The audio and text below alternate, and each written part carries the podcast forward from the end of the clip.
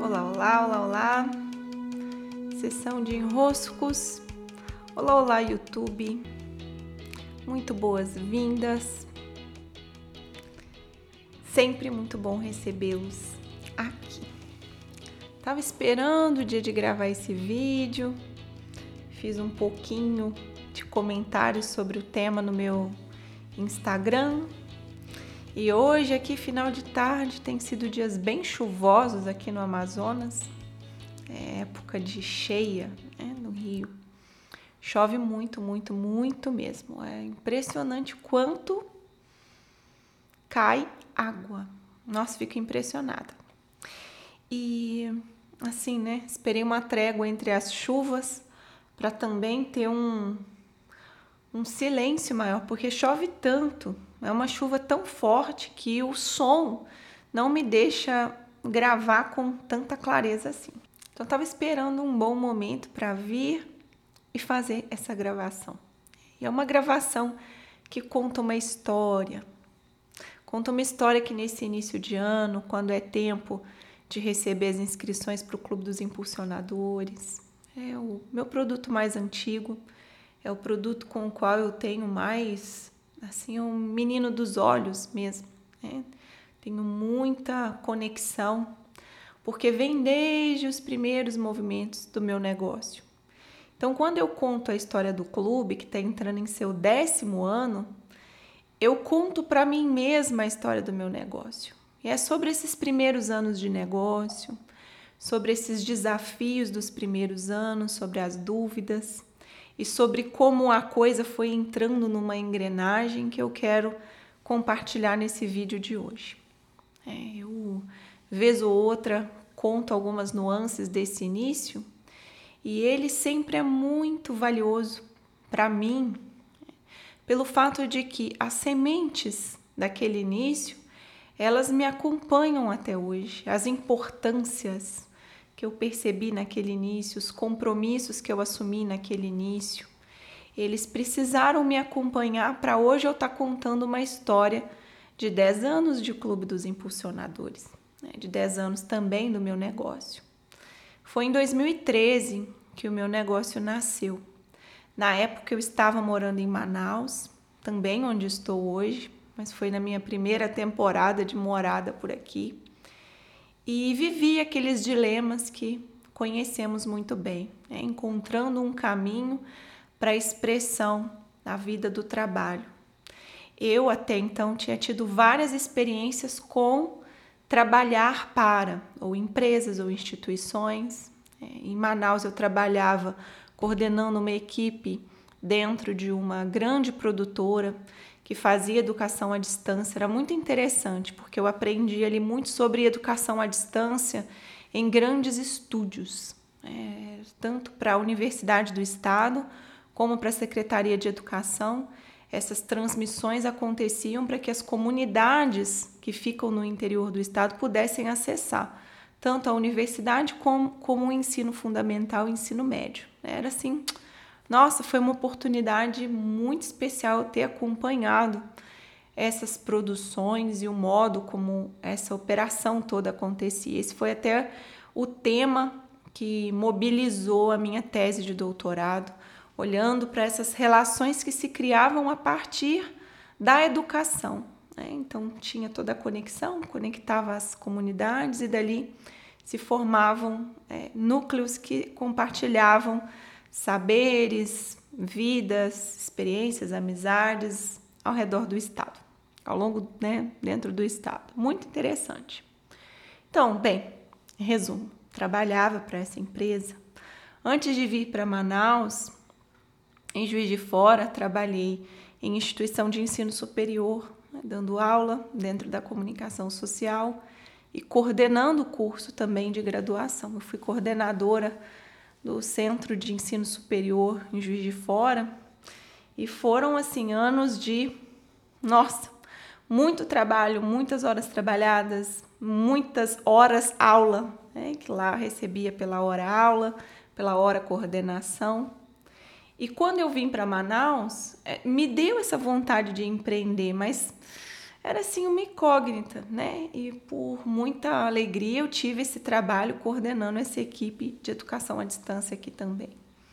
Em Minas trabalhei em, em Barbacena, ainda trabalhava dando aula em cursinho, então recebia também a hora aula. E antes disso, alguma outra iniciativa ali, criando um laboratório de redação online, mas nada que me desse um salário. Né? Meu salário mesmo foi acontecer quando eu fui dar aula em Juiz de Fora, carreguei comigo a minha filha para lá, passei muito aperto nessa época, porque né, as contas são maiores do que às vezes você recebe. Então passei muita, muita, muito sufoco com cheque especial nessa época. E bem, de certa maneira eu estava treinada a receber de um de uma fonte, seja uma instituição de ensino, uma produtora, né, algo assim, mais solidificado, um salário.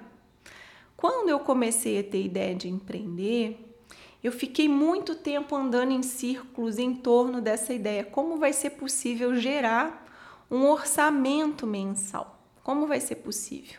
É, era ali a minha incógnita, como eu escrevi no Instagram. Eu não sabia como. Definitivamente eu não sabia como. E eu não podia me dar o luxo de ficar sem rendimento. Eu não tinha poupança. Eu não podia me dar o luxo de ficar sem rendimento porque sempre fui eu responsável por fazer os pagamentos de todas as contas que envolviam não só a minha vida, mas a da minha filha, né? Desde que eu fui para Juiz de Fora, meus pais que nossa, sempre me ajudaram muito. Eu fui mãe muito nova, então precisei da ajuda deles. Desde que eu fui para Juiz de Fora, eu pude ir assumindo a responsabilidade sobre essas contas. E assim fiquei, né? As contas em Manaus naquela época pareciam muito altas para mim estavam num nível que eu, nossa, sentia um, aquele frio na barriga de como que eu vou pagar essas contas tudo direitinho, através de uma renda que eu não sei como vai ser gerada. Então, o que eu fiz naquele momento foi elaborar com o máximo de detalhes possível os produtos que eu poderia disponibilizar. Então, todos os treinamentos, todas as temáticas, as oficinas de redação que foram meu primeiro experimento lá pelos idos do laboratório de redação, nos primórdios da internet, eu fazia esse laboratório de redação, o que eu poderia oferecer treinando professores, já com a minha experiência de coordenação, de, de docência, o que, que eu poderia fazer em empresas com, com a minha experiência de coordenação de equipes. Então, assim, eu tinha um leque de possibilidades, mas desse leque de possibilidades ser contratado por clientes, já era outra história, né? E ali eu soube, naquele primeiro ano de negócio, que foi um ano que eu fui patinando entre gerar renda, não gerar renda, ao mesmo tempo eu fazia uma consultoria para uma secretaria aqui de, de Manaus, então isso me dava, um, já era um serviço, já me dava uma sustentada no meu orçamento, né? Metade do meu orçamento estava mais ou menos coberto, e nessa outra metade eu ia ali patinando usando um pouco uma, da rescisão de um dos trabalhos, né? Que não chegou a dar uma poupança, mas deu ali, sei lá, três meses de respiro para eu é, correr atrás, como diz, daquilo que poderia ir gerando uma renda ou outra através desses treinamentos, desses cursos, dessas aulas, tudo muito assim, ó, tateando no escuro, mas percebendo que à medida em que eu fazia os meus movimentos, os caminhos iam abrindo, né? Eu vou por aqui, o que, que acontece? Eu testo isso aqui, o que, que acontece?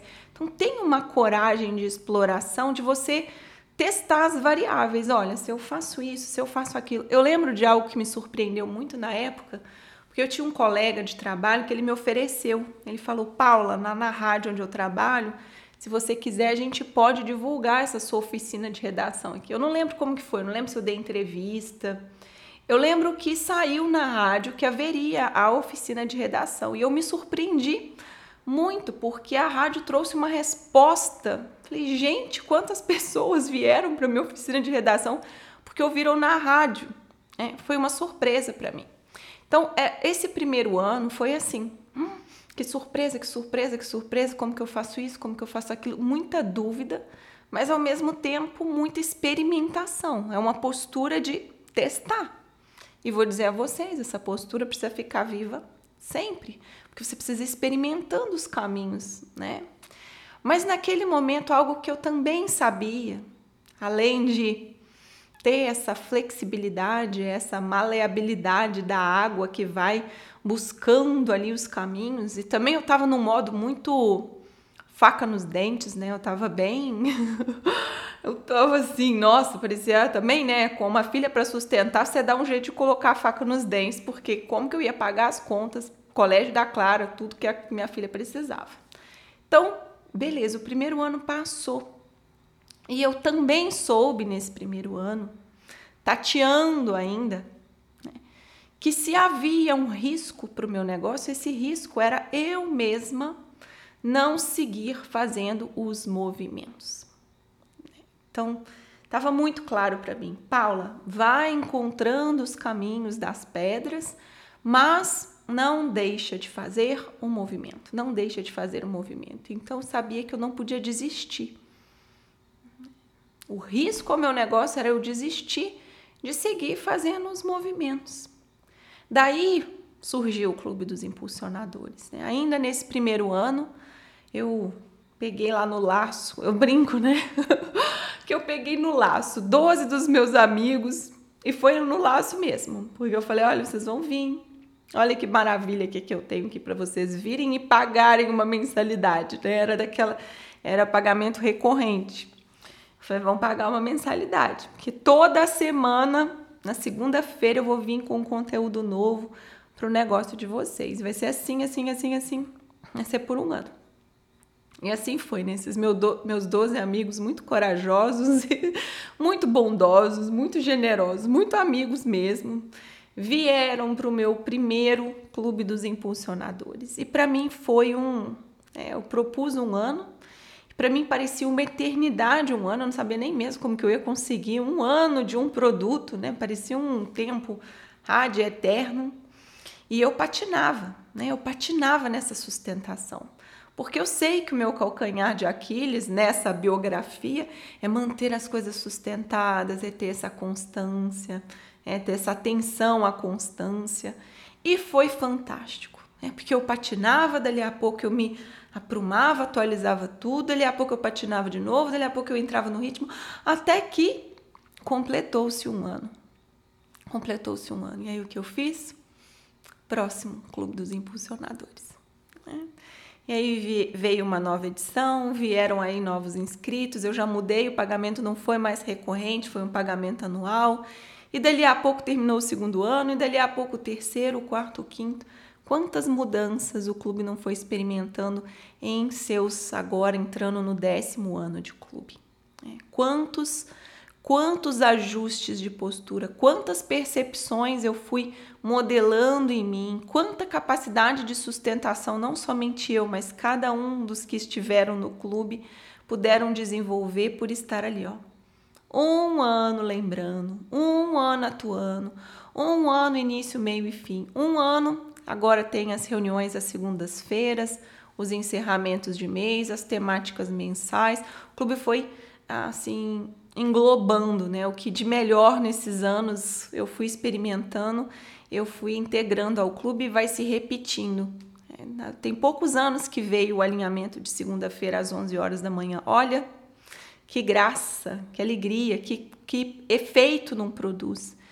Então hoje eu vejo, voltando às sementes, né, o quanto foi importante no início do negócio e até hoje eu manter essa postura de é curiosidade junto com experimentação, junto com testar, junto com uma, sabe, um entusiasmo de ver que os caminhos se abrem por diferentes maneiras, acessar esses caminhos por diferentes maneiras, compreender que a vida não está ganha porque são 10 anos de um negócio. O negócio continua te pedindo que você esteja vivo frente a ele.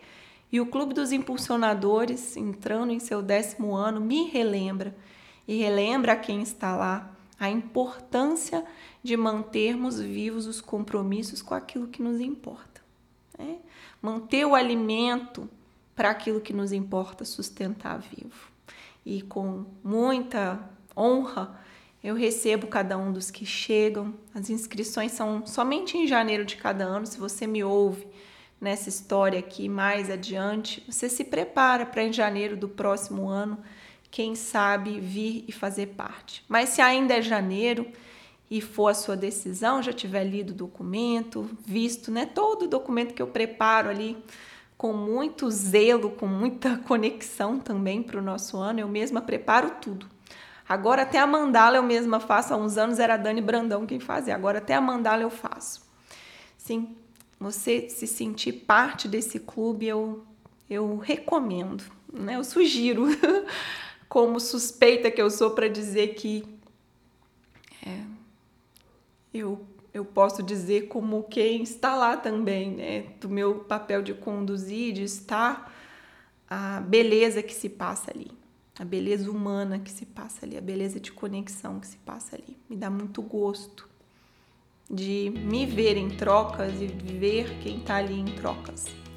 Sim, meus queridos e minhas queridas, recebam meu grande abraço e até.